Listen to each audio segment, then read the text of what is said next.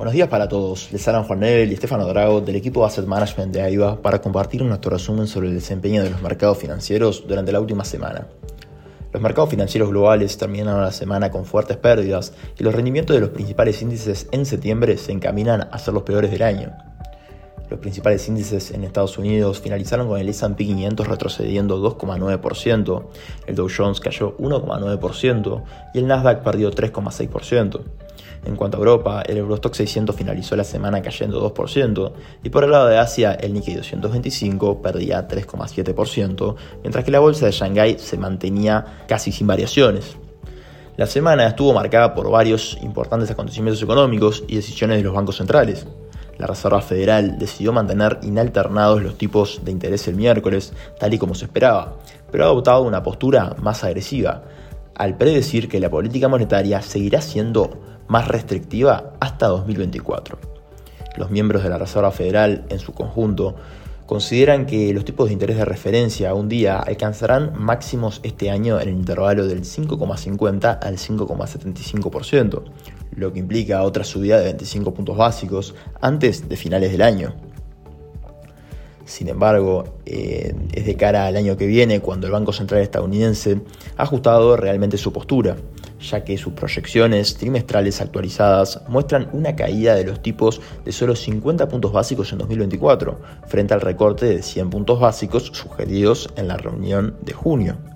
En respuesta, Goldman Sachs espera ahora que la Fed comience su ciclo de reducción de los tipos de interés en el cuarto trimestre del próximo año, más tarde de lo que indicaba la previsión anterior, que hablaba de un recorte en el segundo trimestre.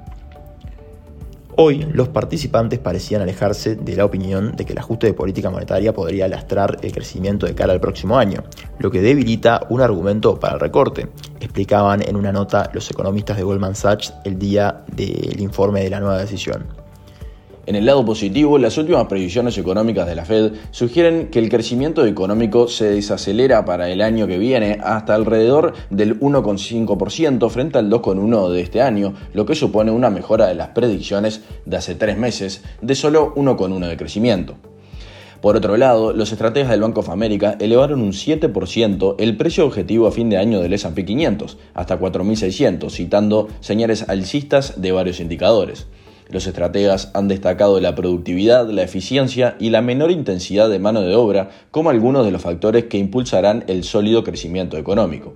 Afirmaron que el aumento de la productividad impulsado por la automatización y la inteligencia artificial también puede tener un impacto notable en los mercados de valores.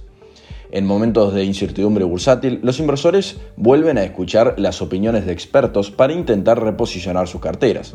Uno de ellos es el economista Rubini. El mismo destacó que hay múltiples factores que mantienen la inflación acechando en estos momentos. También dijo que la Fed tendrá que esperar mucho tiempo para llevarlo al 2%. Los mercados esperan que esto suceda pronto, pero asumirlo así sería un error. De hecho, eso está motivando a los miembros de la Fed a recortar los tipos de manera agresiva. Rubini afirmó además que una recesión económica puede afectar a Estados Unidos en cualquier momento. A ello atribuyó la sucesiva aceleración de los tipos de interés. Según el economista, el aumento de los precios del petróleo está empeorando aún más la ya rígida economía. Como resultado, una situación de desaceleración económica se hace cada vez más inminente. Sin embargo, el lado positivo es que esta vez no será muy contundente. Afirmó que lo más probable es que Estados Unidos se enfrente a una recesión breve y superficial. Ahora bien, estas teorías aún no se han debatido. Aún así, están dejando claro que la economía no está mejorando particularmente en este momento. Entre las pocas razones, citó las cuestiones crediticias como una de ellas. Además de eso, mencionó los precios del petróleo, las condiciones financieras más estrictas y la reducción de la actividad económica. Por otro lado, el Banco de Japón ha decidido mantener sus tipos de interés de referencia a corto plazo en niveles negativos y afirma que continuará con su actual ritmo de compras de activos y control de la curva de rendimientos para estimular la economía. En un comunicado en el que anunciaba la decisión, el Banco de Japón reiteraba su promesa de mantener una política monetaria ultra relajada mientras sea necesario para mantener el objetivo del 2% de inflación de forma estable.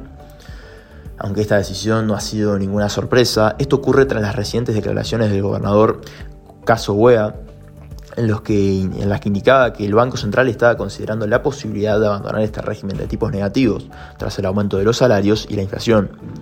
En cuanto a datos económicos, la inflación anual de los precios al consumo británicos cayó inesperadamente al 6,7% en agosto, según mostraron los datos oficiales el miércoles, un día antes de que se esperaba que el Banco Central de Inglaterra vuelva a subir los tipos.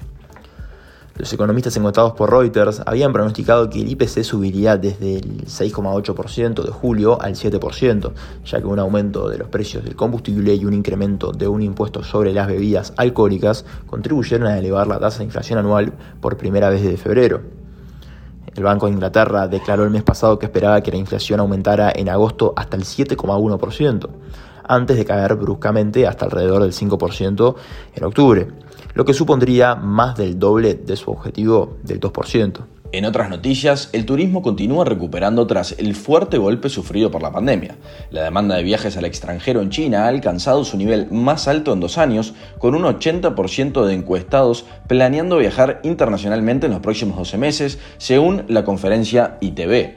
La encuesta también revela que la mitad de los encuestados planea viajar con mayor frecuencia que antes. Se espera una recuperación significativa del sector en 2024 debido a esta tendencia. Los chinos muestran un mayor interés en viajar a Europa atribuido a la recuperación tras las restricciones de la pandemia. Sin embargo, se espera que los visitantes chinos sean más ahorradores, considerando opciones como viajar fuera de temporada o buscar alojamientos más baratos. Estamos entrando en otra semana crucial para los mercados, donde se destacan en Estados Unidos los permisos de construcción, la confianza del consumidor de The Conference Board, las ventas de viviendas nuevas, los pedidos de bienes duraderos y la confirmación del PBI del segundo trimestre. En cuanto a Europa, la inflación de la zona euro y por el lado de Asia, el PMI manufacturero de China.